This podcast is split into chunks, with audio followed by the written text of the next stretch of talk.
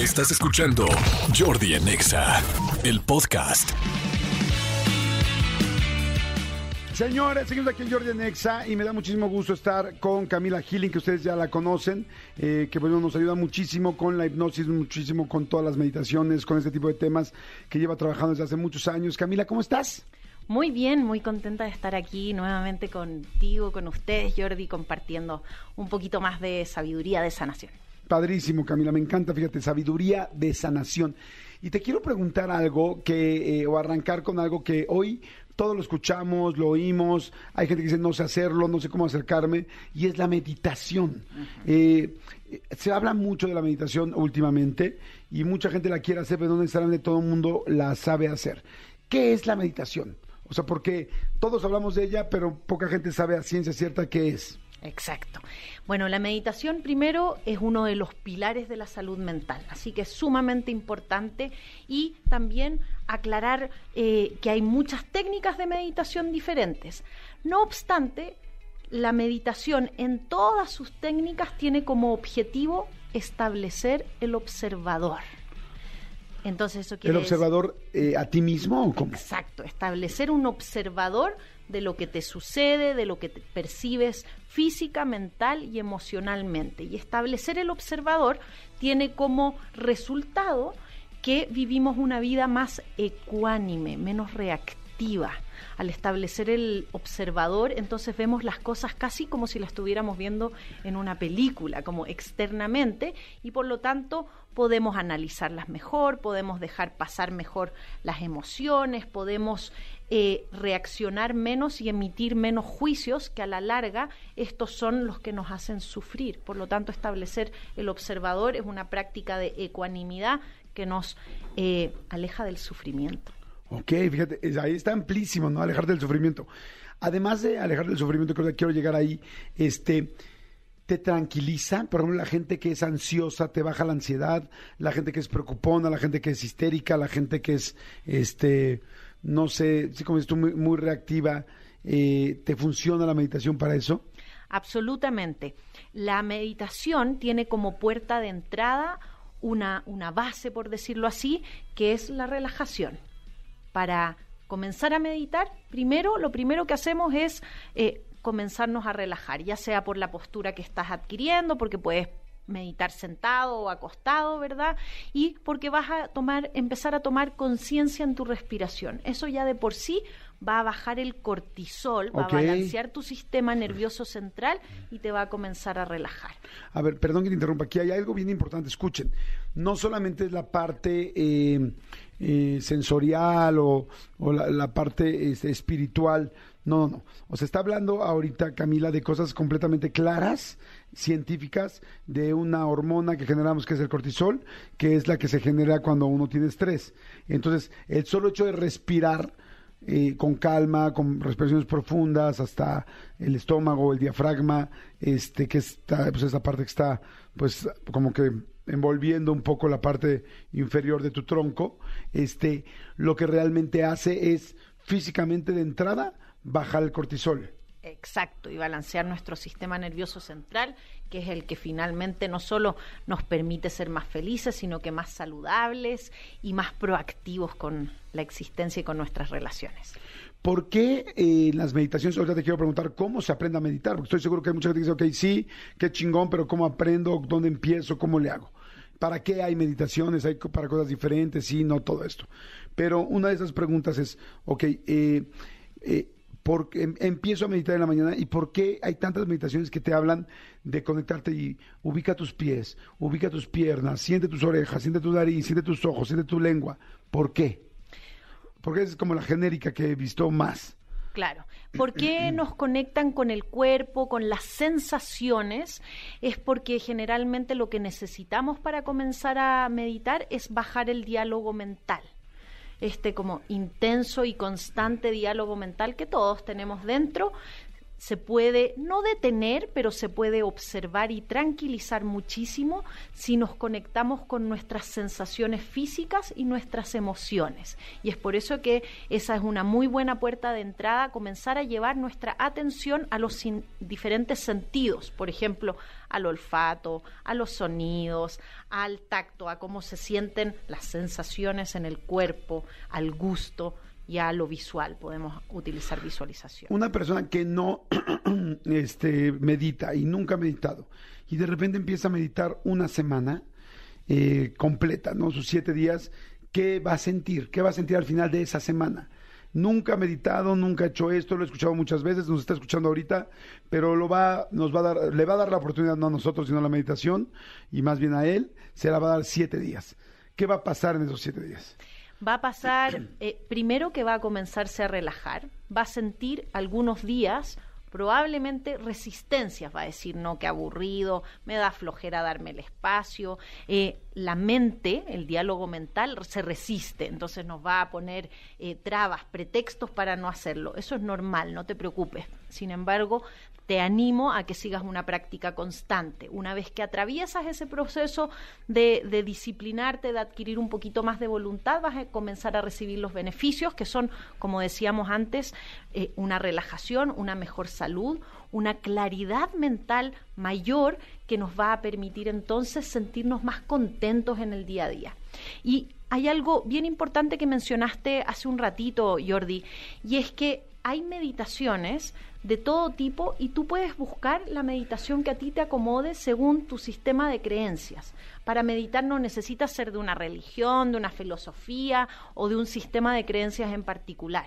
Hay meditaciones para todas las religiones, filosofías posibles y hay meditaciones que no tienen que ver con religiones o filosofías, sino que son ecuménicas, ¿verdad? Entonces, eh, ¿Qué es ecuménica? Ecuménicas es que incluyen todos los sistemas de creencia, okay. Que, no, que no dejan a ningún sistema de creencia o ningún Dios de lado, sino que son respetuosas con todas las creencias. Entonces es muy importante que sepas que no le pongas ese primer eh, bloqueo a la meditación por decir, no, es que en mi religión o en mi filosofía no se medita, porque no es así. Todas las religiones y las filosofías tienen oraciones, tienen, eh, ¿verdad?, letanías, tienen cantos devocionales que los conecta con este estado meditativo. Por lo tanto, la meditación está siempre, tú la puedes buscar en las técnicas que a ti más te gusten. ¿Cómo empiezas a meditar? O sea, eh, porque la gente le tiene miedo a, este asunto de no pensar en nada. ¿Y, ¿Y cómo le hago si pues bueno, hoy estoy escuchando aquí a Camila, mañana quiero empezar a meditar, pero no sé qué hacer. Hay mucha gente que nos está escuchando que nunca ha meditado. ¿Qué, le recomendarías para empezar mañana y dónde busca la meditación? ¿Son guiadas, no guiadas? ¿Cómo le haces? Perfecto. Aclaremos un mito de la meditación. Meditar no es poner la mente en blanco. Meditar, dijimos al principio, es observar. Entonces, si tú observas tu mente, aunque esté eh, brincando tu mente de un lado a otro, el solo hecho de observar ya te permite estar en un estado de ecuanimidad, de, ser un, un propio observador de tu percepción. Dijimos también que para comenzar hay que comenzar a relajarse y a respirar, ese es el punto de inicio. Yo te invito a que me sigas en mi Spotify, en, eh, y en mi canal de YouTube.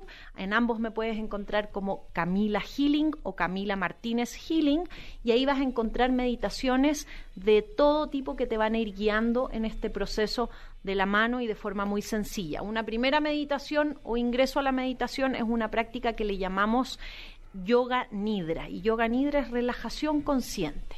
Entonces, para quien diga, yo todavía no estoy listo para meditar, me da flojera, siempre me distraigo mucho, soy muy intranquilo, el yoga nidra es una relajación guiada de 10 minutitos, hay una un poquito más larga de 30 minutitos que te va a permitir aprender a relajarte. El segundo paso, respiraciones. Ahí también en el podcast y en eh, YouTube vas a encontrar las respiraciones. Aprender a respirar es fundamental para establecer este observador. Entonces, aprender a respirar por la nariz y un par de técnicas más de respiración consciente van a ser una segunda muy buena herramienta. Luego vamos a encontrar meditaciones para toda la familia, meditaciones para niños, para Ah, eso está muy interesante. Meditaciones que podemos hacer en familia. Meditar es un hábito de salud mental. Entonces, mientras más pequeños empecemos, no hay edad para ello, pero es mejor. Entonces, si, si podemos comenzar a meditar en familia, ahí vas a encontrar una meditación para toda la familia, que además es en movimiento, entonces no implica también un mito de la meditación es que me tenga que mantener ahí quietito y en una postura estática y aburrida para algunos. No, puedes meditar en movimiento, acostado, moviendo tus brazos. Eh, el tema es que mientras vayas siguiendo los audios, yo te voy a ir guiando en ir profundizando ese estado de observación. Y ya vas a poder ir avanzando más y más y vas a encontrar, por ejemplo, una meditación vipassana. La meditación vipassana es la meditación que enseñó el Buda, ¿verdad? Que es una meditación también para establecer el observador. Vas a encontrar una meditación que se llama despertar de tu intuición, que te va a llevar a afinar los sentidos. Te vas a encontrar con hipnosis de sanación, que son meditaciones un poco más profundas aún, que te llevan a neuroprogramar, a modificar creencias limitantes, a sanar tus miedos, por ejemplo, o a balancear tus emociones. Y así vas a encontrar, por ejemplo, una muy bonita que, que, puse ahorita hace poco, que es la meditación de gratitud. Esa, como decíamos, es un gran comodín bajo la manga porque el comenzar nuestros días o finalizar nuestros días con agradecimiento cambia nuestra frecuencia, nos hace más saludables, nos hace más manifestadores, nos hace más felices en esencia.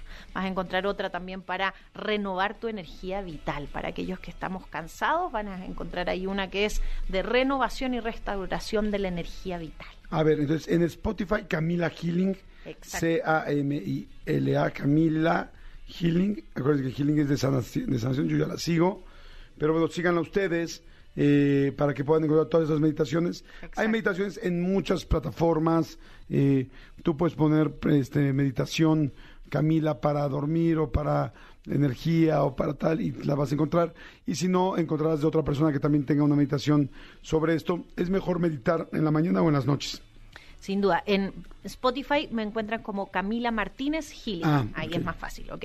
Eh, mejor en la mañana o en la noche, depende de cuando tú te sientas más fresco para meditar, ¿verdad? Eh, que si nos quedamos dormidos meditando tampoco pasa nada, lo que necesitamos es dormir. Muchas veces la meditación nos va a servir a mejorar el insomnio, ¿verdad? A salir de los estados de insomnio, a, a inducirnos a un sueño más reparador, así que eso también está, está bien. Yo eh, te invito a que en casa practiques a distintas horas del día y te fijes cuál es la hora que para ti es mejor para meditar. Hay personas que eh, va a ser mejor meditar en la mañana, pero otras en la tarde. Hay otros que dicen, ah, a mí a meditar a las 6 de la mañana antes de que inicio mi día. Hay otros que dicen, para mí eso es imposible porque no me logro hacer el hábito. No importa, no hay una meditación ni un horario perfecto. El perfecto es el cual a ti te acomode más y te permita llevar una constancia en la práctica. Sin duda la constancia es lo que nos va a hacer percibir el resultado, porque si meditamos una vez al año probablemente no vayamos a recibir el resultado necesario.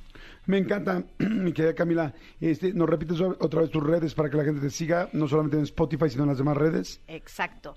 Estoy en Spotify, decíamos, estoy en um, Instagram como camila.healing, H-E-A-L-I-N-G.